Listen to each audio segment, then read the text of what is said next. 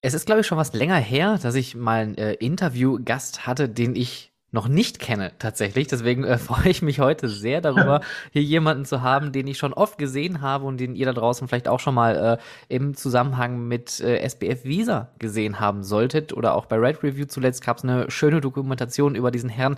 Heute zu Gast bei mir Christoph Wunderlich. Hallo Christoph. Hey Stefan, Servus. Servus, das ist ja hier ein schwungvoller Auftritt. ja, ich, ich, ich versuche nicht zu fränkisch äh, zu, zu wirken. Ich hoffe, jeder kann mich noch gut verstehen. Wenn ich zu fränkisch wäre, dann, dann bitte intervenieren. Ja, doof halt, dass es beim Podcast keine Untertitel dann gibt, ne?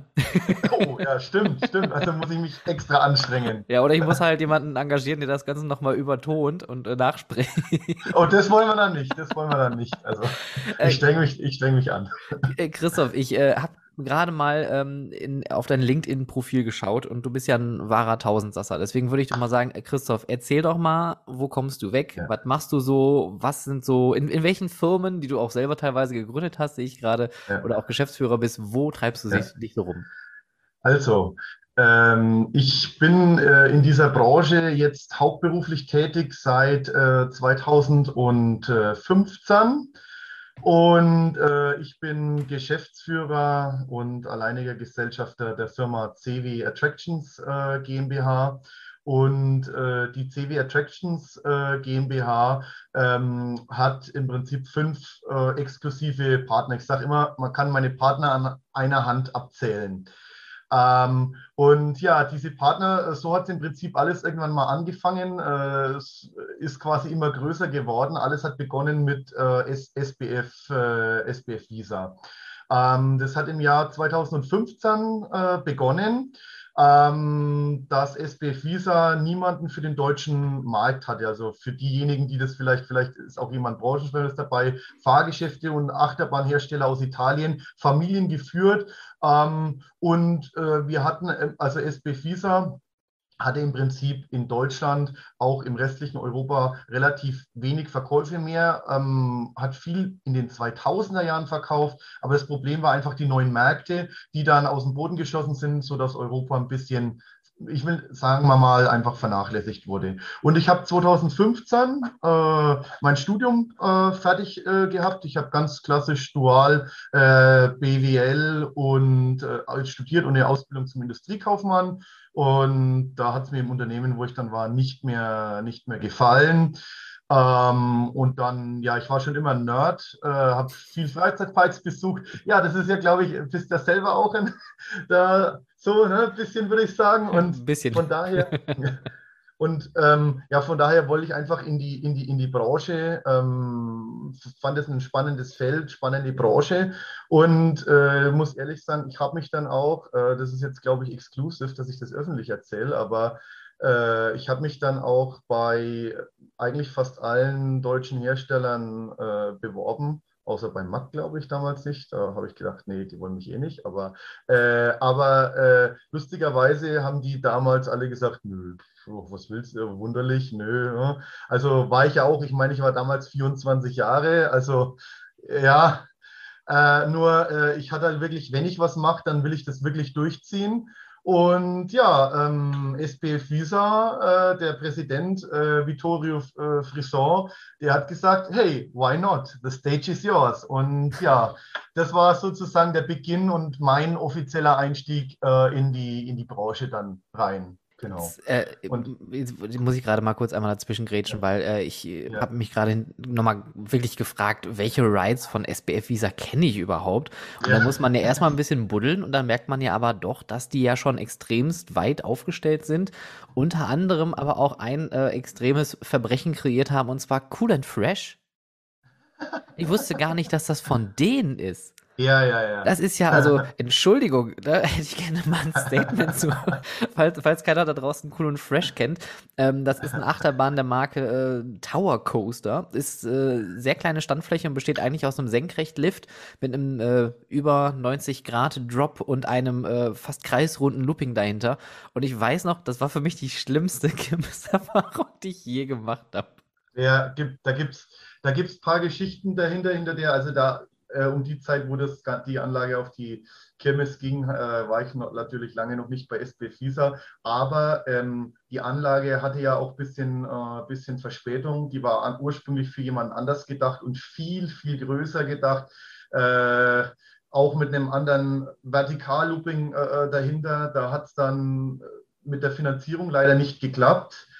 Ähm, und ich sage mal so, äh, das war wie ähnlich, das war das Konzept, war damals ähnlich wie Gerstlauer, der, ähm, der Eurofighter. Und SB Fieser war damals vor Gerstlauer äh, da, also hatte, hatte die Idee äh, davor, bevor Gerstlauer überhaupt den, also den ersten Eurofighter gebaut hat. Gerstlauer hat dann im Jahr drauf den ersten Eurofighter äh, ge, gebaut. Ich sag mal, wäre wär das ein, das andere Layout geworden, wer weiß, wie viele davon wir jetzt verkauft hätten. Aber äh, muss man ganz klar sagen. Äh, das hat damals ja der Schausteller Hinzen übernommen und das war einfach, ich will, das war der falsche Mann dafür, für diese, für diese Bahn. Das ist dann gekürzt worden, Budgetkürzungen und übrig geblieben ist letztendlich das äh, Layout, äh, was du gefahren bist, wo du rote Ohren gekriegt hast. Aber das auch ein bisschen geschuldet war äh, natürlich zur damaligen Zeit, wie du sagst, SB Fies hat ein großes Portfolio mhm. und äh, die größeren Achterbahnen, ja, kannst du auch äh, bestellen, aber ist kein Standard. Und ähm, ja, da hat so, da waren damals waren die Auftragsbücher voll,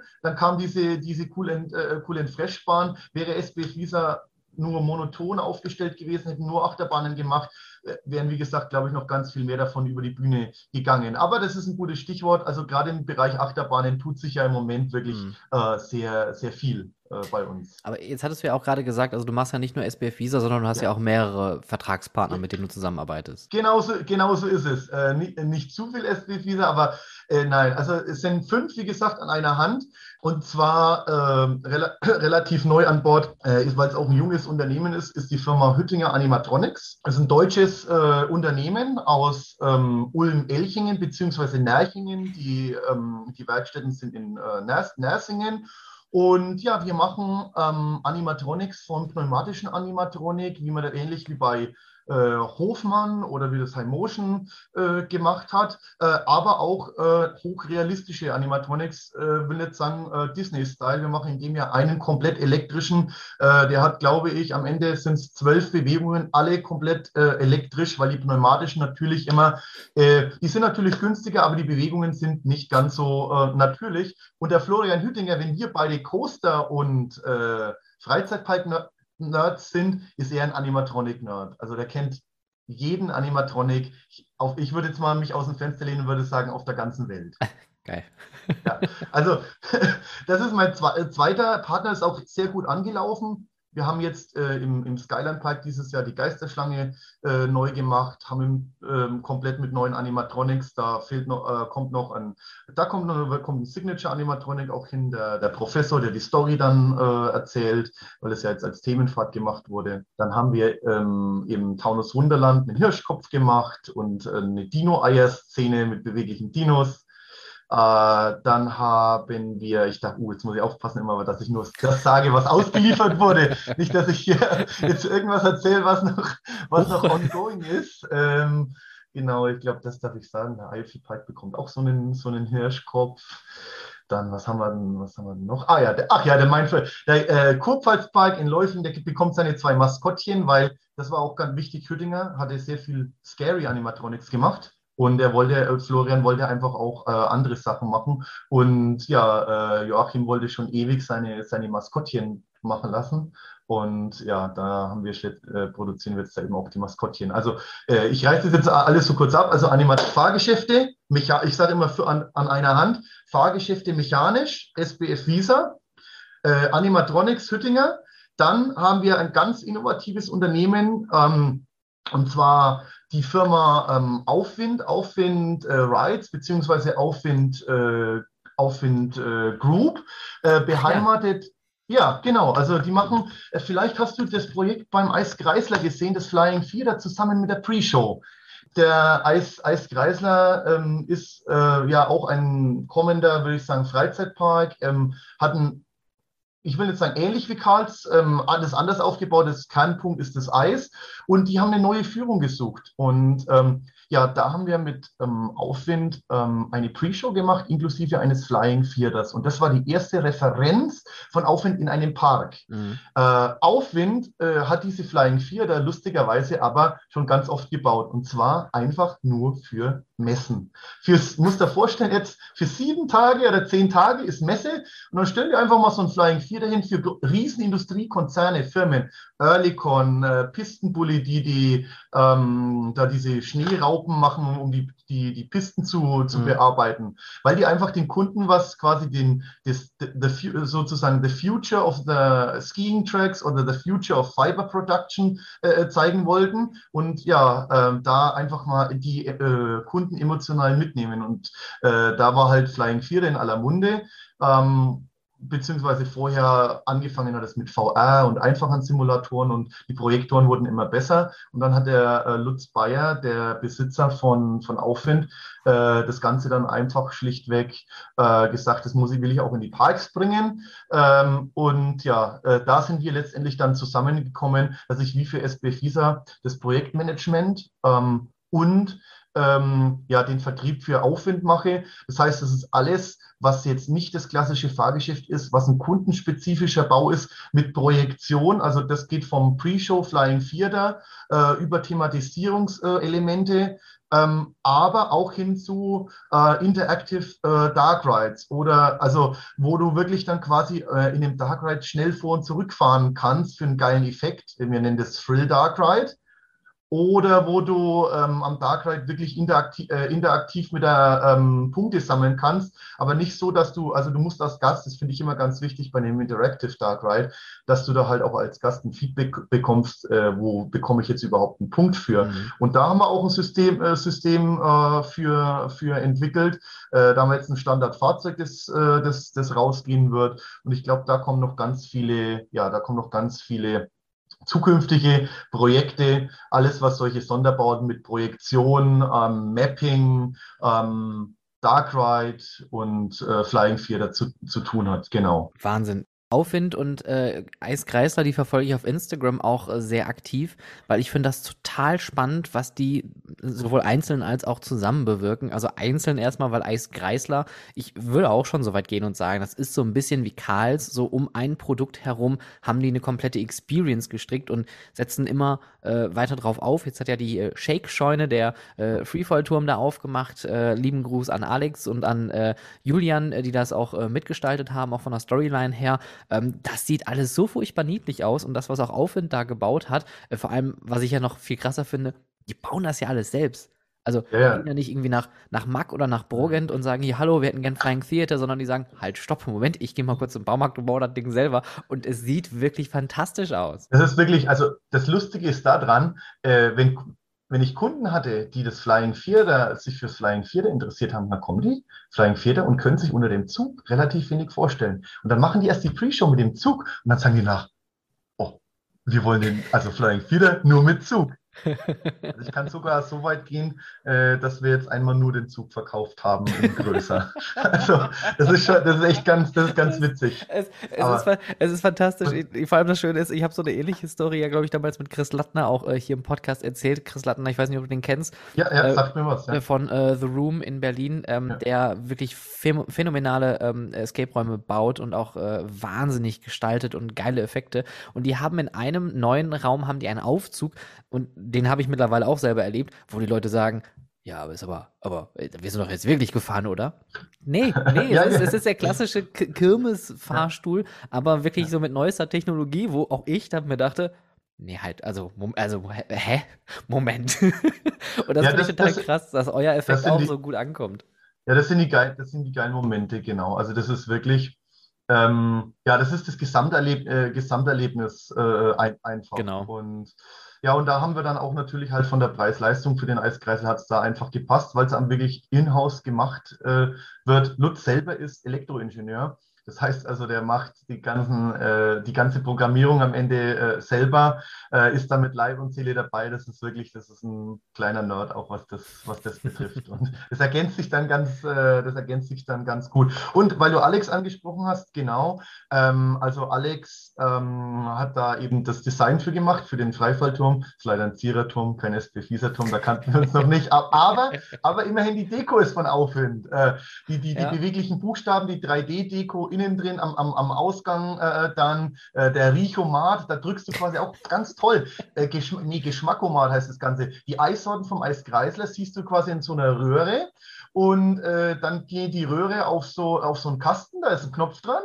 dann drückst du auf den Knopf und dann ist danach so ein Riechhorn und du riechst da rein und dann riechst du den, den Duft, den Schokoladenduft, Super. den Pfirsichduft vom Eiskreisler-Eis. Das ist geil. Richtig cool.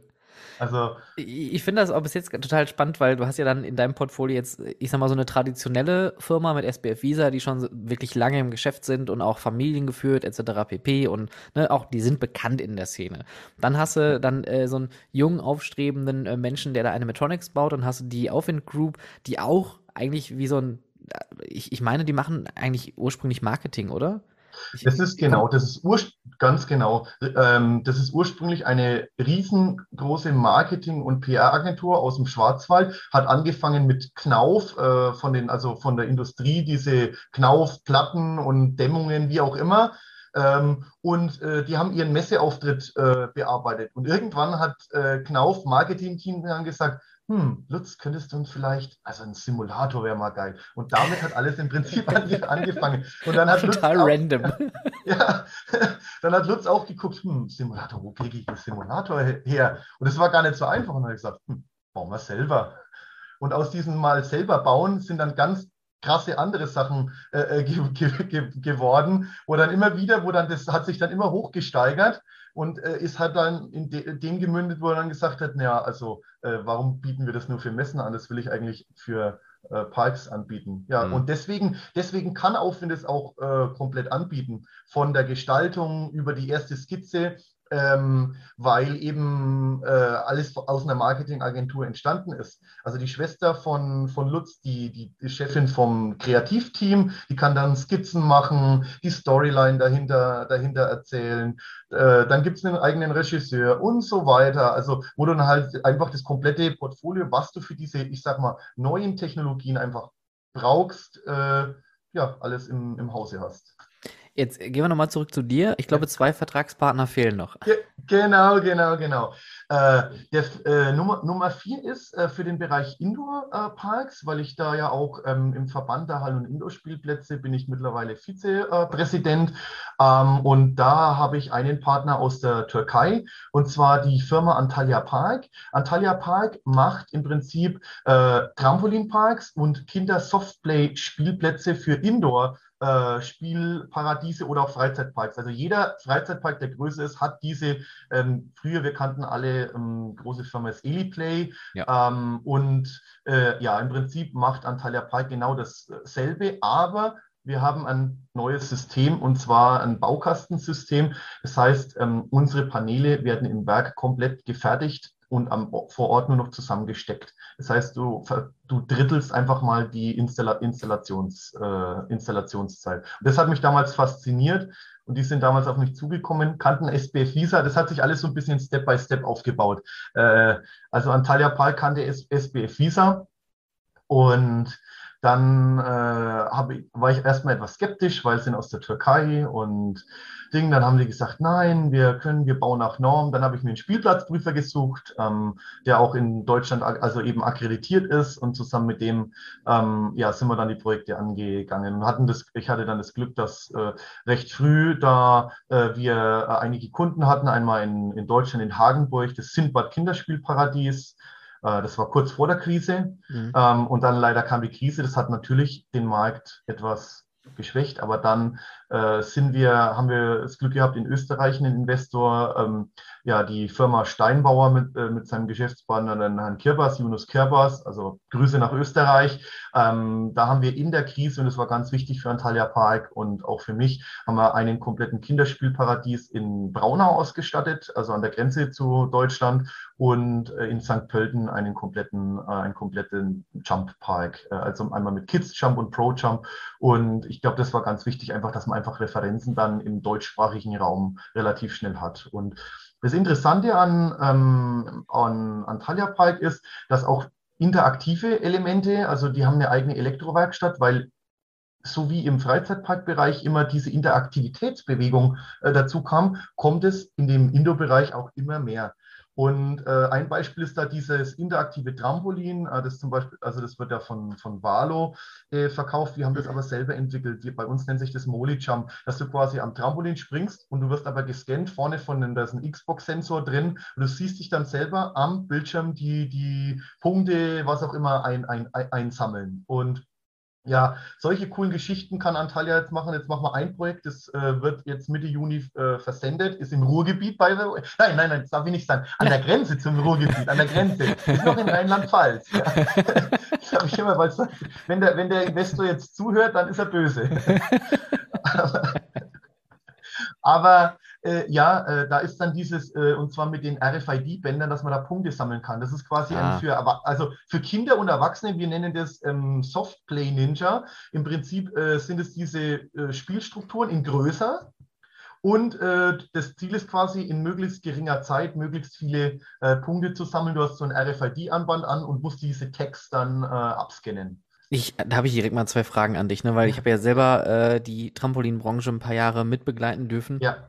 Ähm, ja. Wie siehst du die Trendentwicklung beim Thema Trampolinparks? Weil ich persönlich empfinde, da ist so der Zug so ein bisschen, zumindest beim klassischen Trampolinpark, irgendwie abgefahren. Also, was ich sehe, ich bin ja auch, wie gesagt, im, ähm, im VDH ähm, viel, ähm, stellvertretender Vorsitzender.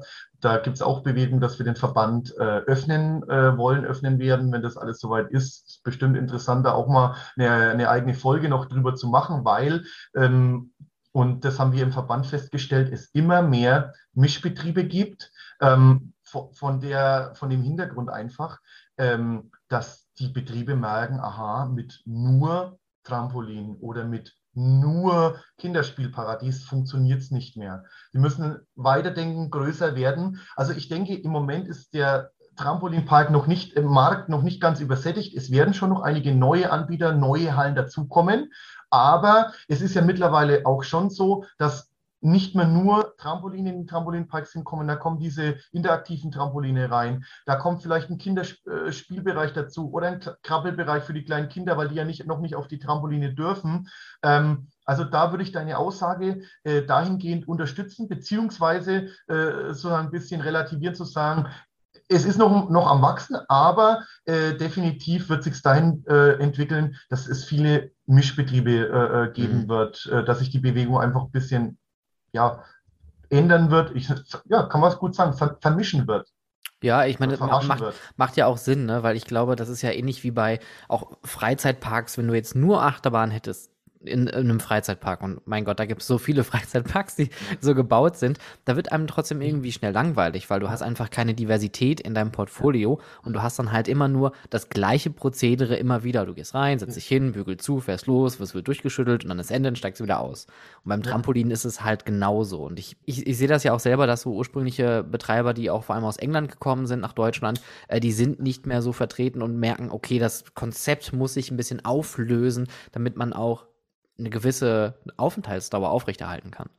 Ja, wir haben das, also in, wir hatten ja in den Freizeitparks auch ähm, solche Bewegungen, wie du es richtig angesprochen hast. Also da gab es ja auch die Bewegung, also vor Covid war eigentlich, haben viele Freizeitparks gesucht, äh, versucht, ja, Indoor-Möglichkeiten zu schaffen. Klar, dann kam Covid und so, oh, Indoor-Moment, aber das lebt jetzt, glaube ich, auch ein bisschen wieder auf. Ich meine, in, äh, in Geiselwind hat jetzt auch eine Indoor-Halle äh, aufgemacht, einfach, äh, dass man sagen kann, den Park länger offen zu halten oder im Winter noch Winteröffnungen an, anbieten zu können. Und ähnlich müssen es, äh, versuchen es auch, glaube ich, die, die Indoor-Parks, Trampolin-Parks, Ähm, und da gibt es auch, wie gesagt, für die Trampolinparks gibt es noch keine Interessenvertretung. Also es gibt schon die IATP, aber die macht halt einfach relativ wenig. Da zahlst du einen Beitrag und kriegst keine Leistung. Und deswegen sind wir da eben dran, da ja ähm, eine, eine Veränderung beizuführen, auch was verbandseitig da betrifft, dass wir das äh, dann deutschlandweit unter einen Schirm eben stellen ähm, für, die, für, die, für die Betreiber. Äh, und dann haben wir, glaube ich, noch einen offen. Genau, ja, der ist, der ist auch relativ schnell und zwar, äh, das kam da auch äh, wie Phoenix zur Asche und zwar die Firma SBI International aus äh, Schweden, in John Köpping beheimatet. Ganz witzig auch, weil für SB Visa bin ich ja auch für den skandinavischen Markt äh, zuständig und ähm, wir haben dann äh, vereinbart, dass in Deutschland und äh, Österreich ähm, ich für SBI International den Vertrieb und das Projektmanagement äh, ähm, exklusiv auch übernehme. Ähm, und zwar, was macht SBI? Das sind letztendlich Münzspielfahrzeuge, also Autos, äh, kann auch, die machen auch an, ganz andere Fahrzeuge, LKWs, Traktoren, ähm, einen Beetle, also einfach Münzspielfahrzeuge ähm, oder auch ganz neu Münzspielkran, also so ein Münzspielkran, äh, kann man mal wieder Kind sein, oder die gibt es schon länger, die Münzspielbagger. Ähm, du kannst es natürlich immer als Münzspiel betreiben oder es gibt auch Parks, die haben gesagt, nein, wir möchten lieber den Knopf, wir möchten unseren Kunden das alles äh, kostenlos und äh, frei an, anbieten. Und ja, ähm, das ist im Prinzip äh, in Kürze, was macht, äh, was macht SBI äh, International. Und ganz interessant ist eben daran, ähm, in Skandinavien äh, ergänzen wir uns, weil ich ja viel für SB FISA, Aufwind, Tüttinger, ähm, Antalya da dann unter, unterwegs bin. Und ähm, SBI in Dänemark und in Schweden kennt die jeder. Von daher hat mir das echt viel geholfen. Äh, ich habe das in meinen Präsentationen dann drin, äh, drin gelassen und äh, der Peter Lind hat mir gesagt, wenn, wenn das jemand sieht, sag gerne, kann sich gerne jemand äh, melden, weil die sind auch zu, zufrieden mit der Arbeit, die ich da leiste, weil die hatten auch relativ wenig vorher in Deutschland. Und um das vielleicht jetzt mal zu einem runden äh, Bogen zu bringen. Also diese fünf Partner, die wir jetzt in Kürze, da, äh, die ich da in Kürze jetzt vorgestellt habe, ähm, für die mache ich im Prinzip das komplette, die komplette Leistung, sowohl den Vertrieb als auch das Projektmanagement. Also das heißt, der Kunde kann mich zu jeder Zeit kontaktieren, sowohl vor einem äh, Verkauf als auch danach. Und das ist, glaube ich, das Wichtige. Das hat sich bei SV Fisa gezeigt. Er muss nicht in Italien anrufen. Er muss nicht parla italiano. Ah, non lo so, no, no capisce. Ah.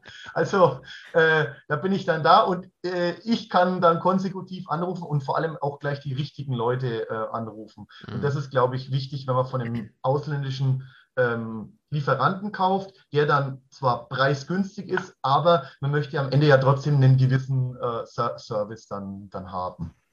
Jetzt, und das bin dann eben letztendlich ich. Kurz ja. und knapp. ja. Einmal alles, abgewatscht. The theoretisch gesehen könnte man also sagen, wenn man äh, einen Indoor-Spielplatz betreiben möchte, man braucht eigentlich die komplette Grundausstattung, dann äh, spricht man den Herrn Wunderlich an, der hat nämlich alle, alle Männer und Frauen dafür parat. Genau, genau so ist das, genau so ist das. Und wir machen das auch zum Beispiel mit der Ausstattung mit Antalya Park, haben wir die Philosophie, dass wenn da wirklich ein Kunde kommt, der bekommt ein Design bis zum bitteren Ende, bis es ihm passt und der zahlt da erstmal gar nichts. Weil Krass. wir, ähm, ja, wir haben die Philosophie, wenn wir dann ein gutes Design machen und unser Preis ist wirklich konkurrenzfähig, äh, dann wird der Kunde den Weg auch mit uns, äh, mit uns gehen, weil er das schätzen wird, dass wir ihm vom Anfang bis zum Ende wirklich ein Design geliefert haben, bis er zufrieden war. Mhm.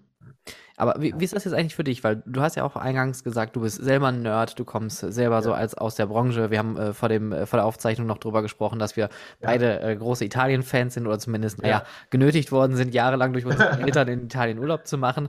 Und du hast deine allererste Achterbahnfahrt mit drei in Italien gemacht. Wo war das nochmal? Ja, das war im äh, Bibione, im Lunapark Adriatico in äh, Bibione. Das war ein Brucomela-Groß, eine Raupenachterbahn. Von daher ist es schon ein bisschen äh, äh, äh lustig, dass Karl jetzt von uns die Raupenachterbahnen äh, kauft an die, für, die, für die Standorte. Weil das war wirklich meine erste Achterbahnerfahrung. Da saß ich drin, hatte dann noch, hab mich am Kopf gerade doch gleich geht's los vor, vor Aufregung. Und ja, das werde ich auch so schnell nicht vergessen. Ja, ich war 15 Jahre lang in, in Bibione auf Urlaub und äh, das, das vergisst man nicht. Und das ist auch jetzt, wenn ich noch hinkomme nach Bibione, das ist immer noch der gleiche Betreiber, das ist immer noch die gleiche Betreiberfamilie wie vor drei, also vor, das sagen wir, das waren 27 Jahre genau, Boah, oder 8, 28 Jahre her. Und das ist dann schon ein Stück Nostalgie und immer noch die gleiche Bahn und die steht immer noch da und fährt. Dreht immer noch fleißig ihre ja. Runden. Und äh, du hattest auch vorhin gesagt, du, deine Heimparks, weil du aus dem Süden kommst, sind eher so äh, Geiselwind, Touren, äh, was war das noch? Blech, äh, genau. Ja. Äh, also aber wie, wie ist das denn so? Weil ich meine, also ich kenne das ja noch von meiner Seite aus, wenn ich so äh, an meine, meine Jahreskartenzeit im äh, Movie World zurückdenke und irgendwann steht man da plötzlich als Mitarbeiter und darf da irgendwie so mitmischen. Wie ist das für dich, dass man plötzlich Geiselwind früher besucht hat und jetzt arbeitet ja. man sogar für den Park, der ja aktuell auch äh, ganz krasse Veränderungen äh, unternimmt? Ja. Ähm, also da muss man sagen, ähm, man muss sich halt äh, dem Wechsel von der Seite ähm, be, be, be, bewusst sein.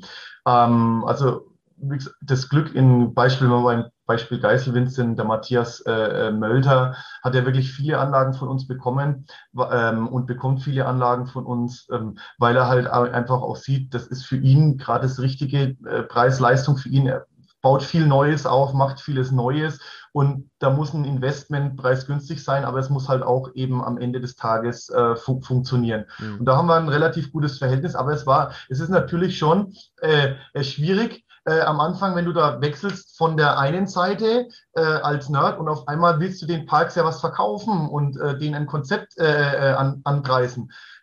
Das ist dann schon ganz anders, aber da hatte ich Glück, dass SB Visa einige Stammkunden hatte und die SB Visa kannten, wo ich dann relativ äh, gut reinkam und eben aus meiner Vergangenheit, wo mich dann vielleicht auch der ein oder andere Parkchef schon äh, kannte. Weil ansonsten stelle ich mir das auch relativ schon äh, schwierig, äh, schw schwierig vor, weil es ist nicht immer so, äh, ich, ich, verkaufe jetzt keine, keine Expedition GeForce, keine 50 Meter hohe, hohe Achterbahn, weil als Nerd, wie als Nerd, ich meine, wir wollen höher, schneller, weiter, geil, Airtime. Und äh, dann, ähm, ja, äh, wie gesagt, ähm, verkaufe ich ja ein anderes Produkt eher an die Familie gerichtet. Aber das stand für mich nie zur Frage. Ich habe seitdem, das hatte ich ja am Anfang kurz gesagt, seitdem der Vittorio Frisor gesagt hat, äh, wir machen das zusammen, war ich immer loyal, habe immer die, mhm. die Firma, ich würde SB FISA nie äh, hintergehen, weil sie mir einfach diese Chance gegeben haben. Und aus der Chance heraus habe ich gesagt, ich und ich weiß ja auch, dass ich für die Kunden, also ich gehe jetzt nicht zum Beispiel,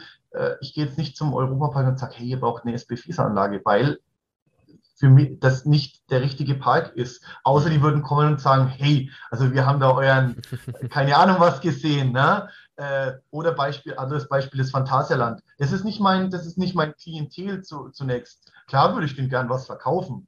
Aber äh, da muss man realistisch bleiben. Äh, die haben ihre, die haben ihre, ähm, die haben ihre Planungsteams und da ergibt sich vielleicht irgendwann mal was, wenn die wirklich was sehen in dem Park, wo wir was gemacht haben und da steht dann SBF und äh, dann kommt dann irgendwann der Anruf oder die die E-Mail und dann macht man das. Aber da muss man eben realist genug sein, für welchen Kunden kann man auch was, was, was, an, was anbieten. Und da musste ich mich auch eben Step by Step äh, vor, vorantasten und vorankämpfen. Mittlerweile äh, haben wir ja dann auch äh, für einige größere Parks ähm, was gemacht.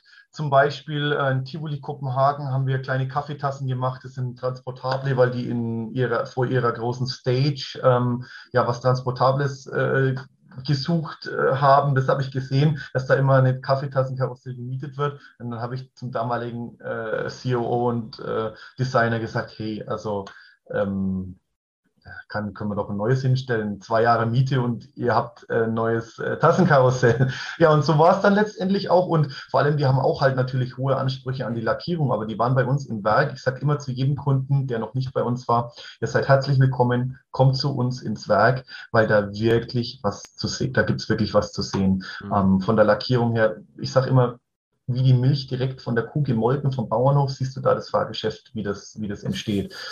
Also ja, ähm, oder wie gesagt, Karls ist auch ein sehr treuer Kunde und es sind ja auch sehr wirklich geile Designs, die da, die da entstehen, zusammen mit dem, mit dem Karls-Team. Äh, ähm, von daher, also ich äh, ist es, es wäre gelogen zu sagen, dass in jetzt sieben Jahren SPF Visa sich nicht gewandelt hat, aber ich will, ich will mich jetzt nicht als ähm, ja so inoffizieller Head of äh, Coasters bei Visa äh, bezeichnen, aber eigentlich jede neue Achterbahnidee und das ist das Schöne, wenn wir wieder beim Nerd sein äh, sind. Mittlerweile entwickelt sich das schon dazu hin. Wir machen ja, äh, dass man, dass man auch Familienachterbahnen, die für alle Spaß machen, bauen. Also wir machen ja in dem Jahr äh, zwei Family äh, Launch Coaster. Einer geht ja in den Kurpfalz Park, einer in den Skyline Park. Und dann haben wir für nächstes Jahr schon verkauft einen Family Bumerang. Und dann, wer weiß, wo das Ganze noch hingeht. Also wir haben jetzt schon die Konzepte für äh, Launched Family Boomerang, also mit, mit Launch-Segment drin, oder Interlocking Family Boomerang, wo dann der Family Boomerang mit dem Launch-Kurs in, interagiert, so wie vielleicht wie so wie ein Trips Drill, die zwei, mhm. die zwei Bahnen, aber natürlich immer noch um Familiensegment. Aber ja, ähm, da kann ich mich dann auch so ein bisschen wie so wieder wie Fan, Nerd fühlen, weil da ich sage immer zu unserem Designer und der hat es mittlerweile echt verstanden und kann es mittlerweile gut. Es müssen möglichst viele Elemente auf kompakte Fläche und vor allem es müssen Camelbacks rein. Es müssen, äh, müssen S-Kurve rein, Camelback rein und in dem, äh, in dem, in den zwei Family Lounge Layouts, äh, die da kommen, ähm, ich bin wirklich, ich war vom, an, vom Beginn an begeistert von dem Layout. Was war dein größter Fan-Moment? mein größter Fan-Moment. Mal, also jetzt SB Fieser oder noch aus Nerd-Zeiten? So, nee, so generell. Also einfach so für dich in deinem Leben, weil das kann ja auch äh, miteinander sich bedingen, wenn du, wenn du sagst, irgendwie, keine Ahnung, ihr habt mal eine Anfrage bei SBF bekommen, äh, dieses, jenes Projekt und, und du bist direkt, ja, ich habe direkt alles vorbereitet, hier, ich kann mich noch dran erinnern und früher und dazu mal. Oder vielleicht hast du einfach auf einer Messe mal jemanden getroffen, wo du sagst, das ist so ein absolutes Idol von dir. Oder bist du vielleicht auch damals beim Hattrick Day mit Werner Stengel zusammen Expedition GeForce gefahren? Das kann ja auch sein. nee, da muss ich ganz ehrlich sagen, äh, ich bin kein so großer Werner Stengel-Fan und Freund, weil ich den ursprünglichen Konstrukteur äh, kenne. Ähm, da von denen habe ich muss ich ganz ehrlich sagen, respektiere ich sehr, äh, sehr, äh, sehr stark. Der ist leider mittlerweile ver, ver, verstorben, äh, der Walter, Walter Zaus. Und das muss ich sagen, wenn du sagst, dann würde ich fast sagen, das war ein, äh, ähm, ein tragender Moment für mich. Da, da war ich das war vor SB Visa, ich meine, das war im Jahr 2014, ähm, weil Expedition GeForce stammt letztendlich aus seiner Konstruktionsfeder. Der Werner Stengel ist nur der Kopf äh, davor. Der leidende äh, ja, Designer, der damals das, wo Stengel noch Reißbrett hatte, und er hat ihm dann einen Plotter sozusagen hin, hingestellt und hat gesagt, wir müssen jetzt auf PC umsteigen und einen PC konstruieren. Das weiß auch keiner. Das war eigentlich, das war der Walter, Walter Zaus und der hat neben, äh, der hat neben meinem äh, Elternhaus äh, ge, gewohnt in Mike Leugast. Und so klein ist die Welt. Und den habe ich damals wieder aufge, den habe ich damals wieder aufgetrieben, habe mit ihm gesprochen. Er hat mir damals auch gesagt, ähm, er würde gerne, äh, also da war ich ja noch nicht für SB FISA tätig, aber er würde gerne, äh, wenn ich das wünschen würde, er würde gerne Layouts für mich machen, wenn ich da einen Lieferanten habe und er würde da gerne wieder, wieder einsteigen, weil Stengel ja dann nach und nach immer mehr einfach nur gerechnet hat und optimiert hat, statt wirklich Layouts und Komplettkonzepte zu machen, wie die es früher gemacht haben, was ich schade fand eigentlich, weil dafür war eigentlich Stengel bekannt, äh, das Büro für GeForce und so weiter. Und deswegen vielleicht ein, äh, klar, ein, ein kleiner äh, äh ja, äh, historischer Moment jetzt, aber äh, vielleicht hört er mich da, da oben. Äh, Grüße, Grüße, nach, Grüße nach oben. Ähm, das ist vielleicht an der Stelle ganz gut mal äh, äh, loszuwerden. Also ich war damals auch noch auf der Beerdigung äh, von ihm gewesen. Das war für mich ein Moment, wo ich, ähm, wo ich dann, ja, weil er dann, wo ich dann gedacht habe, ja, schon scheiße, weil das war, das war natürlich, das hätte auch mein Weg in die Branche sein äh, können, weil da viele Achterbahnhersteller gesagt hätten, hey, wenn wir den mit an Bord haben äh, und du machst äh, Vertrieb äh, mit, äh, das wäre was gewesen. Deswegen, das hat mich schon auch, das war, wo ich dann, ich habe oft mit ihm telefoniert gehabt und das weiß aber keiner und deswegen glaube ich, ist das jetzt der richtige Moment, einfach diesen, ja, das mal, das mal zu, zu erzählen, dass da nicht nur äh, das Ingenieurbüro Stengel oder nicht nur Werner Stengel diese Anlagen ähm, ja, äh, erstellt hat, auch Kolossos. Und deswegen würde ich sagen, das ist mein persönlicher Fanmoment, ähm, ja, ähm, wo er zum Beispiel kenne ich die Story in der Olympia Looping. Das war der, das, das, war die erste Bahn, die dann wirklich nicht mehr am Reißbrett, sondern digital, erstell, digital erstellt wurde. Diese ganzen Geschichten kannst du eigentlich gar nicht wissen, außer du hast mit so einem äh, Inside äh, Person äh, ja mal gesprochen und gekannt. Und ja, ähm, ich glaube, das, äh, das musste ich jetzt einfach mal äh, kurz aussprechen. Also er war eigentlich so wirklich, ich habe ganz, ganz großen Respekt von ihm und das ist so mein, so sehe ich meinen Weg dann auch in der Branche von ganz unten. Ich musste auch wieder von null beginnen. Ähm, und er ist damals, das hat er mir erzählt, er hat sich als er war arbeitslos, war gelernter Werkzeugmacher und hat sich damals auf die Annonce bei Stengel für Konstruktion äh, be beworben. Und äh, ja, ähm, das kann jetzt einer, das kann wir jetzt, können wir ganz viele Nerds da draußen werden jetzt, werden jetzt sagen, ah oh nein, was sagt ihr da für ein Bullshit? Ich weiß, dass es so gewesen ist. ich, äh, ja, ähm, die ganzen, die ganzen Planungen, die ganzen Unterlagen, die gibt es alle noch. Äh, die sind mhm. alle bei ihm in seinem Homeoffice, weil er aus dem letzten Jahr noch in den Homeoffice, ich weiß nicht, was daraus geworden ist, hat jetzt leider äh, länger, also äh, zu, zu seiner Frau, die zum Glück noch am Leben ist, äh, keinen Kontakt, äh, dann, dann, dann mehr. Aber ähm, ja, äh, das, äh, das, ist, das ist mein persönlicher Fanmoment, weil er uns die ganzen Achterbahnen eigentlich bereitet hat, die moderne Achterbahnkonstruktion in dem Büro Stengel. Und da war eben, und im Büro Stengel auch war ein ganzes Team immer am Werk. Und deswegen sage ich ja, das Ingenieurbüro Stengel war für die Achterbahn, für die Konstruktion und für die, für die Rechnung und so weiter äh, tragen, aber da waren mehr Leute äh, eben dahinter. Und ja, das ist gut. Du hast mich auf meinen persönlichen Fan-Moment jetzt sozusagen äh, hinge, hingeleitet. Aber be bewegende Story, das, das, das finde ich sehr, sehr rührend. Aber du hast gerade eine Sache ähm, angesprochen, die ich persönlich auch oft gefragt werde, äh, mhm. ob, ob, über Instagram oder wie auch immer. Ähm, ich würde gerne in der Branche arbeiten, wie komme ich denn dahin? Mhm. Äh, die Frage stelle ich jetzt mal an dich. Das ist, äh, das ist in der Tat eine, eine, eine gute Frage. Die erste Weil, Frage ist ja natürlich immer auf Parkseiten oder auf Herstellerseiten. Das ist, Und, ja, genau, das ist natürlich der, der eine große Knackpunkt, auf welcher Seite möchte ich stehen, auf der, auf der dunklen Seite oder ja, ja, ja. Auf, der, auf, der, Seite der, der, der Macht. Aber im Endeffekt ist ja, ich sag mal, äh, für die meisten, die wollen ja irgendwie nur partizipieren. Das war bei mir damals genauso. Ich wollte auch irgendwie an dieser Welt partizipieren. Wo jetzt erstmal, ist total egal. Hauptsache, ich kriege da meinen Fuß irgendwie rein, weil, und das mhm. wissen wir beide, glaube ich, am besten, wenn man da einmal irgendwie drin ist, die Freizeitwelt ist nicht so groß. Es gibt zwar viele Köpfe und auch sehr, sehr viele Mitarbeiter. Der Tourismus hat auch Welt, also es ist eine, ich glaube, die drittgrößte Branche in Deutschland aber dennoch ähm, ist die Welt irgendwie klein und man trifft immer wieder die gleichen Leute. Auch wir haben uns ja, auch wenn wir uns irgendwie nur so vom Hören sagen äh, kennen, ja, auch äh, vor, ja. wann war das, zwei Jahren? Ne, letztes Jahr. Am VD, ja, VDFU-Treffen, genau, im genau, Heidepark da, und Lüneburger genau, Heide, da, ja. Richtig, da haben wir bei der, bei der Heide da abends da kurz zusammengestanden und ein paar Wörter gewechselt, da musstest du aber auch schon weiter, weil du da den äh, Abend auch noch mit dem Event veranstaltet hattest. Ja, ja. klar, und ich, ich folge ja, hab, bin ja trotzdem schon auf, äh, auf Instagram gefolgt vorher, also Aber ja. Äh, was würdest du sagen, was, was war für dich denn so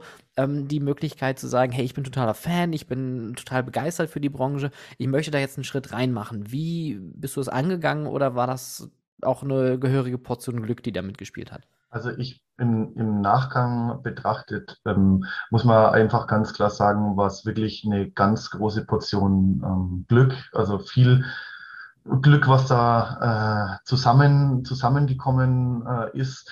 Erstmal natürlich, äh, ja, ich meine, zu Hause die äh, die Eltern muss sagen auch natürlich, ah, hast studiert und so weiter. Aber ich habe äh, hab an das ganze Projekt äh, ge geglaubt und ähm, vor allem äh, brauchst du, glaube ich, dann auch, wenn du da wirklich bekannter in der Branche werden willst, brauchst du irgendwie einen Patron, äh, der dich unter, unterstützt. Und äh, das muss ich ganz klar sagen, das war vor SB Fieser Seiten der Vittorio Frisor, der immer gesagt hat, lass ihn machen.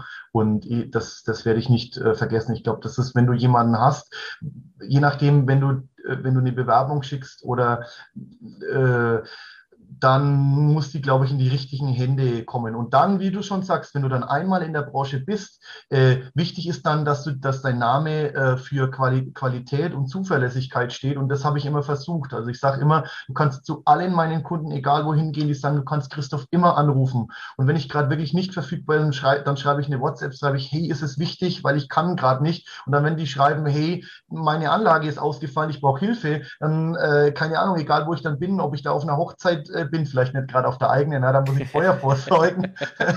Aber äh, dann, dann, dann sage ich kurz so, ich muss mich mal loseisen und dann äh, zumindest mache ich dann den richtigen Kontakt. Ähm, aber einmal drin, wie gesagt, dann ist man drin. Aber das war schon wirklich eine, also eine Kombination aus Glück, äh, akribischer Arbeit, ähm, weil ich dann natürlich die Kunden, ich musste ja auch Kunden bringen, weil wenn, wenn äh, schön, dass ich SB FIS, das ist das eine immer, äh, man kann ganz viel bla bla und erzählen und äh, das, das, ich habe das vor, ich habe das vor. Aber es muss dann am Ende natürlich auch zu einem, zu Resultat äh, kommen.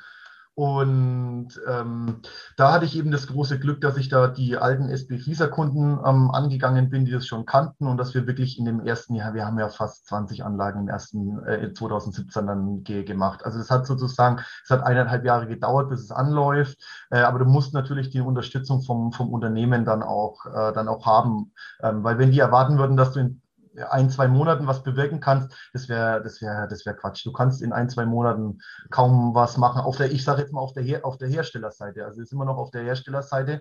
Ähm, und ähm, das Lustige ist ja, ich kriege ja die Parkseite dann immer auch immer, immer mit, weil ich ja mit den technischen Abteilungen und mit, mit, den, mit den Geschäftsführern oder Inhabern dann auch, ist ja, eine, wie gesagt, eine kleine Branche, viel Inhaber geführt zum Glück noch. Ich hoffe, dass die Parkgruppen nicht alles aufkaufen in den nächsten Jahren. Das finde ich ganz wichtig, ähm, weil wir auch mit denen viel machen. Und da ist es ähm, im Prinzip auch so. Also äh, Fachkräfte in den Parks sind gesucht und es wird ja immer mehr, gerade durch Social Media. Also man ja sehr viel Social Media Manager äh, äh gesucht die sich einfach gut um Social Media äh, äh, kümmern können. Und ich glaube, wenn sich da jemand wirklich äh, bewirbt, der ähm, engagiert ist und nicht nur, vor allem das Wichtigste ist, wenn man in den, wenn man in die, auf die Seite von dem Freizeitpark wechselt, äh, dass man dann nicht die rosarote Brille aufhat und denkt, äh, wie ich schon mal gesagt hatte, es gibt nicht nur den Lieferanten und den Lieferanten und es gibt nicht nur freundliche Kunden, sondern es gibt auch Beschwerden. Es gibt auch, äh, na, es gibt auch, man muss im Freizeitpark am Wochenende arbeiten. Man muss, äh, der man muss auch mal. Bereich ist nicht mit ja, Gold gepflastert. Na eben, also man muss auch mal, wie gesagt, das habe ich auch, es gab es auch schon, da musste der Marketing, äh, äh Marketingleiter äh, mit an die Anlage, weil Bediener ausgefallen sind. Ja. Bedienermangel, das, das, das muss auch mal, wie gesagt, wenn man die Branche liebt, äh, und sage ich, dann muss man die mit der ganzen, wirklich ganzheitlich äh, mhm. mögen und wirklich auch nicht mit, äh, weil wenn man dann wirklich drin ist, dann wird man auch sehen, und da darf man dann auch nicht schockiert sein, dass nicht eben nicht alles Gold, was glänzt ist. Das ist eine Branche, die kann man schwierig fassen. Und ich glaube, wenn man sich auf das einlässt und wirklich äh, da sagt, äh, nicht dann gleich demotiviert ist, wenn man dann was, weil ich bin am Anfang, habe ich auch äh, anders Vertrieb gemacht und war dann immer schockiert, weil nicht jeder gleich von SB FISA begeistert war oder jeder wollte einen Termin mit mir machen. Da war ich so, ja, warum? Äh, so, am Anfang habe ich gedacht, ja, sag mal, wir haben doch gutes Produkt. Die wollten einfach nicht. Ja. Und dann mittlerweile sage ich dann, kann ich dann auch, weil, weil wir ja mehr Kunden jetzt mittlerweile haben, es gibt halt dann einfach, ja gut, die haben dann einen anderen Lieferanten, man kann es nicht jedem äh, recht machen. Ähm, und ich glaube, wenn man sich auf das, äh, das einlässt, ähm, dann hat man da gute, gute Chancen, dann letztendlich dann auch den Fuß in der Branche zu, zu fassen, vor allem langfristig. Also was, weil was das wird natürlich auch gesehen, wenn dann viel Wechsel drin ist, ah, der war mal da, mal da, mal da, mal da. So diese, diese 20 Mal Wechsler so, also das ist jetzt ein bisschen übertrieben, aber da merkt man dann auch, dass da, dass da irgendwas ja, faul ist. ja, Hä? genau. ja. was, was war denn aus den letzten Jahren äh, so dein größtes Learning, was du so mitgenommen hast? So das, den Punkt, wo du sagst, das, da hätte ich vor 10 Jahren, vor 15 Jahren nicht drüber nachgedacht, aber das macht absolut Sinn. Ja, ähm, also wenn ich das jetzt auf, ähm, wenn ich das jetzt auf SP Visa be beziehe, ähm, und da habe ich jetzt mittlerweile auch ein anderes Standing, dass äh, wenn wir eine Anlage angehen, ähm, dass manchmal der Preis nicht alles ist, dass es wichtiger ist, eine gute Ausstattung in der Anlage zu haben, sprich eine Fernwartung muss, muss, muss rein, ähm, es muss ein HMI Touch Display für die Diagnose rein, ähm, es muss vielleicht bei der Achterbahn, wenn es eine gewisse Höhe hat, eine unterbrechungsfreie Stromversorgung rein. Ähm, oder ein Catwalk zum Evakuieren. Gewisse Sachen, wo ich sage dann, da kann ich am Ende immer abspecken, ähm, aber äh, da bin ich eher so, sage ich, ähm, lasst es doch lieber äh, in, inkludieren und der Kunde kann am Ende schon sagen, wenn er was weniger will, weil am schlimmsten finde ich, wenn er dann am, äh, auf der Baustelle feststellt, uff, ist das nicht mit dabei, das, lie das liefert ihr nicht mit. Und da muss ich ganz ehrlich sagen, weiß ich mittlerweile, was liefern wir, wie, äh, wie liefern wir. Wir haben nie irgendein schlechtes Produkt geliefert, aber vielleicht hat, war, war man da, wo dass der Kunde nicht wusste, oh, das, das, dafür muss ich sorgen. Und deswegen, das weiß ich mittlerweile, wo ist da der Lieferumfang und wo ich dann klar sagen kann, das machen wir, das müsst ihr machen, Fundament und so weiter. Und das ist unser Lieferumfang, das müsst ihr machen. Und das kann man am Anfang klar besprechen. Und wenn das klar besprochen ist, dann ist schon viel, wirklich viel, viel äh, äh geschafft, weil dann kann es viel weniger Reibungspunkte nachher äh, einfach geben. Und das ist, würde ich sagen, weil ich würde nicht sagen, du, du wirst, man ist ja nie, es gibt nie den, den perfekten. Also mhm. du kannst auch, deswegen, du, jede, mit jedem Projekt äh, lernt man noch, der, ne, noch dazu. Also am Anfang, da ein cooles Beispiel dazu, wir hatten auch am, am Anfang solche Listen für die Installation, was der Kunde bereitstellen muss.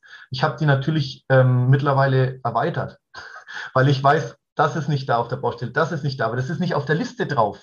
Und die Kunden in Italien sagen, ja, das muss doch, das hat doch jeder Park. Dann, nein, das hat nicht jeder Park.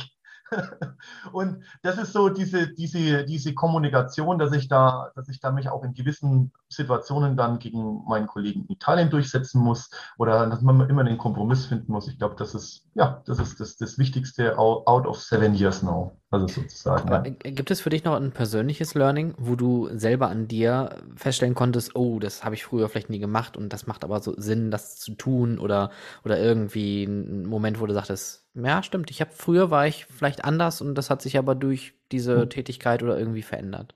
Ja, klar. Also ich meine, ich glaube, das würden auch, das würden auch viele, viele Kunden äh, sagen und sehen. Also mit der, mit der Zeit äh, kriegst du da natürlich auch mehr, mehr Erfahrung. Also ich würde jetzt nicht äh, sagen, dass ich äh, als äh, vor sieben Jahren, äh, dass ich da vielleicht schlechter war, aber ich rückblickend betrachtet hätte ich manche Sachen, wie gesagt, mit dem ähm, ja, äh, wie will ich sagen, aggressiven äh, Marketing äh, fast schon, ne? zu sagen, hey, ne, komm und SBF Visa und so weiter. Ähm, das hat sich schon wirklich, da habe ich mich schon, glaube ich, ein bisschen, bisschen gewandelt, dass man sagen, pass auf, das ist unser An Angebot, das können wir bieten, ähm, weil ich auch glaube, ähm, ja, weil wir natürlich auch Referenzen haben, ich musste das vielleicht auch am Anfang ein bisschen so, so machen, so ein bisschen ag ag aggressiver, will ich, äh, will ich sagen, ne? mit mehr, ich habe ne, jetzt nicht weniger Enthusiasmus, also fürs mhm. Produkt, ich brenne immer noch fürs Produkt, aber ich präsentiere das, glaube ich, jetzt ganz, ganz, ganz, ganz anders. Und ich glaube auch, dass das bei manchen Kunden am Anfang, ich, ich will keine Beispiele nennen, sonst fühlen sich die noch beleidigt, ne? aber ich glaube schon, dass das am Anfang äh, bei manchen, ich würde sagen, eher traditionellen, also ich meine, wir haben, gibt natürlich auch einige, die da offener waren, ähm, aber äh, die klassisch eingestellt waren und so klassische Verhandlungen erwartet haben und so weiter, ne, dass das denen ander, ein bisschen anders aufgestoßen ist und die dann gesagt haben, hey, was will denn der? Ne? Ähm, und das würde ich definitiv mit, mit dem Wissen jetzt, äh, würde ich das anders angehen. Mhm.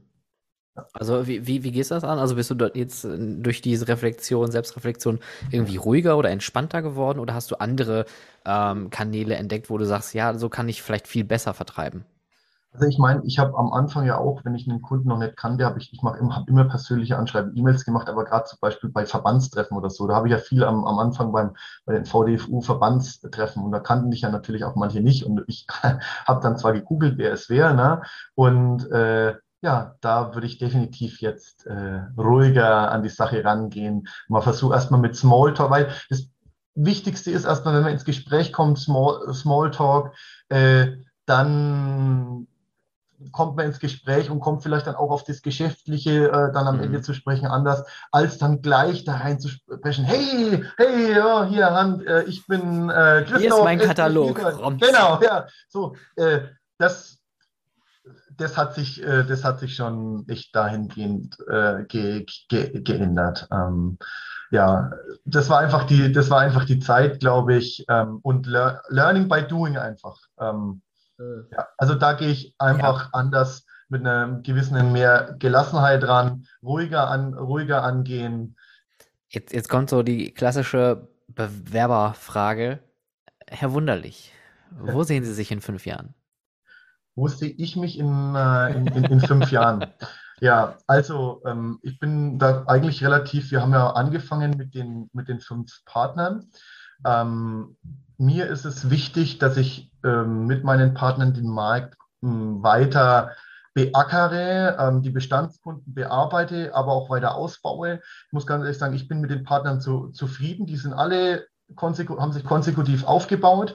Ich will nicht zu viele Partner bei mir haben, nicht das heißt, oh, der macht alles, aber ich will das, trotzdem das komplette Portfolio anbieten. Ich glaube, das kann ich relativ äh, äh, gut mittlerweile. Und ähm, in fünf Jahren sehe ich mich äh, da, dass ich den Markt äh, in Europa noch ein bisschen weiter ähm, ausgebaut habe. Ich habe jetzt äh, Skandi Skandinavien ähm, Touren gemacht, Dänemark, ähm, Schweden, äh, Finnland, Nor Norwegen. Ähm, habe in Polen auch ein bisschen was, äh, bisschen was äh, schon an, angestoßen und äh, ge gemacht. Und ja, äh, da sehe ich mich einfach noch weiter in, in, in Europa, in, in weiteren Ländern, weil ich glaube, mit meinen Partnern bin ich echt mittlerweile gut aufge, aufgestellt. Ähm, in Deutschland, äh, im deutschsprachigen Raum kennt man mittlerweile ähm, meinen, meinen Namen rela relativ, äh, relativ gut ähm, und ähm, habe auch wirklich, das hat mich auch persönlich gefreut, äh, wenn da wirklich ein Kunde mal anruft, hey, ich habe da eure Anlage gesehen, was kostet die oder kann, können wir uns mal persönlich treffen? Das hatte ich natürlich in den ersten Jahren nicht. Das heißt, ähm, jetzt sind sieben Jahre äh, rum und äh, ja, dann nach sozusagen plus fünf, nach zwölf Jahren äh, sehe ich mich da, dass ich die Marke SB Visa, gerade bei den Achterbahnen hatte ich ja gesagt, dass man da die, die Achterbahnen noch ein bisschen weiter ausgebaut haben, dass man da irgendwann sagt, dass man irgendwann sagt, nicht mehr nur ähm, Mensch, das war eine, ein toller äh, Gastlauer Family Coaster ähm, oder Intermin Family, Family Coaster oder Vekoma Family Coaster, sondern dass man auch sagt, Mensch, das war ein toller SB Visa Family Coaster. Da hat sich auch schon was geändert, aber ich denke mal, in fünf Jahren werden wir da noch ganz viel mehr Realisationen haben und ähm, ja, äh, da sehe ich mich einfach, ich will gar nicht so viel verändern, wie, wie jetzt, einfach nur den, den Markt vielleicht noch ein bisschen beackern. Äh, äh Nochmal eine ganz andere Frage, das ist mir gerade mhm. noch eingefallen. Ähm, du, du bist ja auch schon lange in der Branche unterwegs, durch die Arbeit äh, im Vertrieb kriegt man ja, auch ja. natürlich viel von den Parks mit. Man äh, kriegt mit, was sie für Probleme haben. Aktuell haben wir das Problem mit der Personalsituation, was du gerade schon ja. angesprochen hattest. Das ist so das, wo die Branche am allermeisten äh, zu kämpfen hat. Es sind noch nicht mal irgendwelche äh, wirtschaftlichen Faktoren, sondern wirklich einfach nur, dass einfach kein Personal da ist. Ähm, aber trotzdem, äh, wie siehst du so die Veränderung der, der Gesamtsituation, gerade in der deutschen Branche, äh, mit Hinblick auf, was Covid alles ermöglicht hat? Das muss man ja auch mal immer wieder feststellen, dass Covid unglaublich viele Wege eröffnet hat, wo kein Park vorher drüber nachgedacht hat. Sei es Online-Ticketing, sei es ja, sagen, von irgendwelchen Strukturen in den Parks, ja. äh, sowie auch die Kommunikation. Also viel mehr Parks sind auch auf Social Media auf einmal, was sie vorher nie gemacht haben.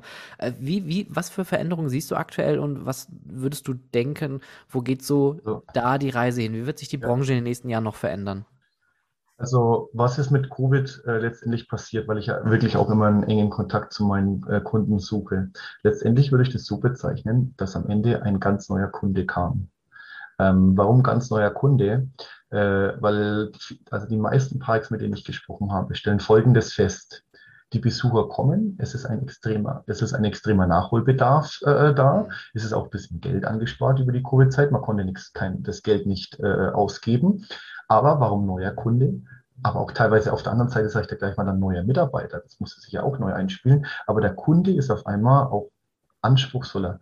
Ich meine, ähm, mit Covid hat fast jeder Freizeitpark oder auch Indoor-Park die Preise erhöht. Wenn nicht jetzt, wann dann? Ich meine, wir haben natürlich jetzt die große äh, Inflation, aber auch ähm, durch den Covid-Break äh, hat eigentlich jeder Park erhöht. Und ich habe noch nirgends gehört, dass das sich irgendwo einer massiv drüber aufgeregt hatte, sofern die Leistung gepasst hat. Zum Beispiel auch bei der, Gastro bei der Gastronomie äh, haben wir ja auch in der normalen klassisch in den Restaurants auch einen Wandel, immer gesünder oder alternative äh, äh Gerichte. Und das ist, habe ich festgestellt, auch in den Freizeitparks eingezogen. Das fordern die Gäste. Ähm, und wenn das der Park anbietet, äh, dann honorieren das auch die, äh, die, die Gäste entsprechend, wenn die Gastro vernünftig äh, ist. Also da hat sich der, der Gast einfach äh, ge gewandelt. Dann eine Sache natürlich, was du an, schon angesprochen hast, ist das Ticketing. Ich meine, ein Park hätte in Deutschland hätte sich vorher nie ausgedacht, außer die großen Parks hier, die das schon hatten, wie jetzt Merlin, sozusagen ein äh, Online-Reservierungssystem, Ticketing-System äh, einzuführen. Das ist jetzt äh, überall, äh, überall gang und, gang und gäbe. Und wir diskutieren jetzt sogar, äh, also es wird ja in vielen Parks ganz heiß diskutiert, auch bei den Indoor-Parks ist das flexible Pricing. Ähm, das mach, ich meine, das machen jetzt einige Parks in Deutschland schon, aber ist, mache ich das, soll ich das, äh, soll ich das machen? Ist eine Philosophiefrage, aber da hätte vorher niemand, niemals jemand drüber überhaupt nur nachgedacht. Mhm. Äh, das wirklich, das wirklich äh, an, anzugehen. Und beim Personal sehe ich so, ähm, da ist wirklich ein Wandel. Ähm, das müssen die Arbeitgeber, ähm, also nicht nur in dem Freizeitbereich begreifen, äh, dass man uns dass der Arbeitgeber sich bei den Bewerbern bewerben muss, weil es einfach zu wenig Bewerber gibt. Vielmehr mit äh, Social über, über Social Media ähm, Marketing, ähm, also über, über die sozialen Kanäle, äh, auf ri richtig positionierte Anzeigen, da, wo ähm, Jugendliche, also potenzielle Aushilfskräfte, Studenten, Fachkräfte in ihrer Freizeit äh, sind. Instagram, TikTok, Twitter vielleicht, äh, ja, Facebook auch noch, dass man, man einfach da äh, positioniert, wo man früher einfach nie eine Stellenanzeige vermutet hat. Und so kann man, äh, glaube ich, auch den passiven Markt, also die, die, die eigentlich gar nicht aktiv wechseln wollen, dann mal äh, äh, erreichen.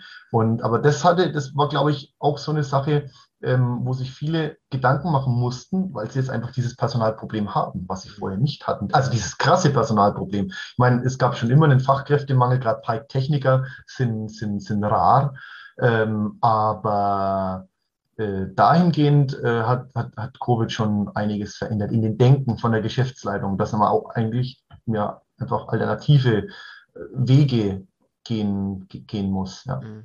Ich finde das gerade spannend, dass du was so äh, explizit äh, erwähnst mit, mit diesem anders präsentieren.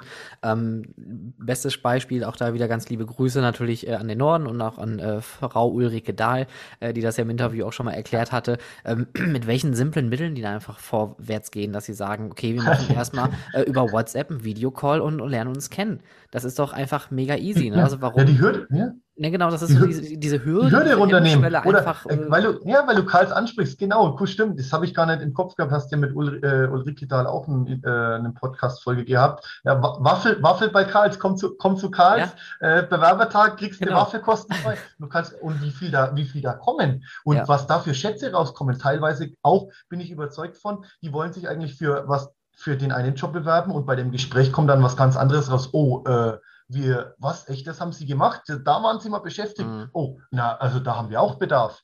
Also, ja. ja. Das, also da muss man wirklich einfach kon konsequent bleiben und sowas hart regelmäßig durchziehen und auch dann seine Marke nach vorne preschen. Und eine andere Sache, die ich total spannend finde, ich weiß gar nicht, wo ich das mal gelesen habe, ähm, aber das sind auch so, ich sag mal, so Küchen. E-, Economy, wenn man so möchte. Ähm, Arbeitgeber, Arbeitnehmer ist ja eigentlich falsch rum betitelt. Ne? Eigentlich sind wir ja, die unsere Arbeit geben. Als, als Arbeitnehmer geben wir ja eigentlich unsere Arbeitskraft her für jemanden, der unsere Arbeit abnehmen möchte. Also eigentlich müsste man dieses ganze Spiel umkehren und sagen, wie du schon sagtest, eigentlich müsste sich der Arbeitgeber, also die Firma beim Arbeitnehmer bewerben, weil man auch natürlich die Aufmerksamkeit schaffen muss. Was sind wir? Wer sind wir? Was ist da für eine Kultur?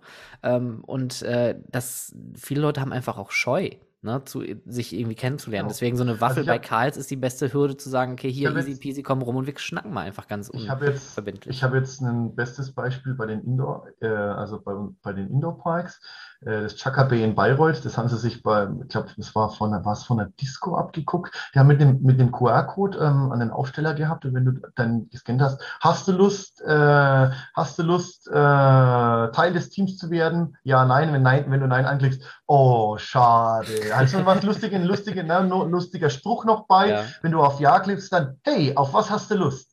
Ich möchte, bla bla. Also einfach mit wenigen Klicks äh, dass du dich da durchklicken kannst, äh, zu sagen, hey, ich hätte wirklich Bock. Äh, nicht mehr die klassische Bewerbung, weil die klassische Bewerbung ist ja, also die klassische Bewerbung auf Papier, würde ich fast sagen, ist äh, antik mittlerweile. Also ich habe meine, ich habe meine Bewerbung damals noch fürs duale Studium auf Papier abgegeben, klassisch. Das war noch klassisch. Da kam das gerade auf, wo man dann auch online was hochladen konnte, gescannt und so weiter. Aber mittlerweile ist, sind ja auch gerade die, die Konzerne, die suchen ja auch schon ganz anders ihre Mitarbeiter. Und ich ja. glaube, da muss man, äh, das ist ein ganz wichtiger Punkt für die Branche, da aufzuspringen äh, in den Wandel.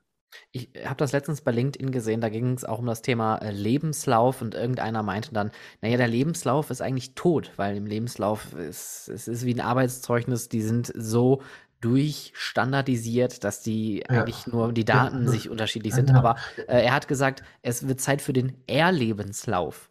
Was hast du erlebt in deinem Leben? Was hat dich geprägt? Wer bist du als Mensch? Ne, um zu sagen, okay, du hast natürlich Arbeitserfahrung, aber was bist du für ein Typ? Und das ist ja auch genau. im Endeffekt das, was man genau. immer wieder sagt. Ha genau. Äh, Soft Skills, ähm, äh, Hard Skills kann man trainieren, aber Soft Skills, die muss man haben. Und da geht es einfach nur darum, vielleicht habe ich einen guten Menschen, der vielleicht nicht die, das Know-how hat für einen Job, ja. aber der ist auf jeden Fall der gute Mensch und er hat auf jeden Fall die Möglichkeit, sich dieses Know-how anzueignen. Ja. Genau, ich bin auch bin ich absolut ein Freund von. Ähm, also man sollte nicht vor allem auch Zeugnisse, Noten, man muss den Gesamt, die Gesamtperson sehen, die, die, die, Persön die Persönlichkeit. Ähm, und was will der? Und wenn der Lust hat und Bock hat, ja. ähm, dann äh, warum, warum nicht? Ähm, warum soll man auch keinen Quereinsteiger dann äh, nehmen? Also äh, das ist einfach, ähm, glaube ich, da muss ich einfach noch ein bisschen was äh, wandeln. Ähm, und da gibt es wirklich kluge Köpfe, wie du gesagt hast. Äh, das ist genau die richtige Denke und äh, so muss ich das aus meiner Sicht auch, äh, auch ändern. Ja, und da tun wir das Bestmöglichste, schon mal zumindest ja. hier in dem Podcast, das nach draußen zu bringen, damit die Leute auch da eine Aufmerksamkeit für haben. Christoph, so haben wir uns äh, von, von vom Vertrieb hin zum äh, HR-Bereich irgendwie gewandelt. Ja. Aber trotzdem vielen lieben Dank für deine Zeit. Es war wirklich sehr, sehr aufschlussreich und äh, ich habe jetzt auch ein besseres Verständnis äh, von dem, was du tust, weil es ist ja schon sehr allumfassend, ähm, aber trotzdem unglaublich spannend, auch endlich mal schön mit dir gequatscht zu haben, ohne dass sehr im Hintergrund ja. irgendwelche Fackelläufer plötzlich auftreten und du sagst, ich renn mal kurz dahin, ich muss da kurz was aufbauen. Äh, also vielen, vielen ja. Dank für deine Zeit. Ähm, und äh, wenn ihr da draußen weitere Infos zu äh, Christoph Wunderlich haben wollt, ich packe euch ein paar Links in die Show Notes, unter anderem auch die tolle Ride Review Dokumentation, die sich weitestgehend auch über dich und deine Arbeit dreht und auch über die Vertragspartner, mit denen du unterwegs bist. Ähm, und natürlich auch den, dein LinkedIn-Profil, damit man dich auch im besten Fall vielleicht sogar kontaktieren kann. Christoph, ganz lieben Dank für deine Zeit. Vielen lieben Dank, Stefan, und auf bald, gell? Bis bald. ciao. Ciao, ciao.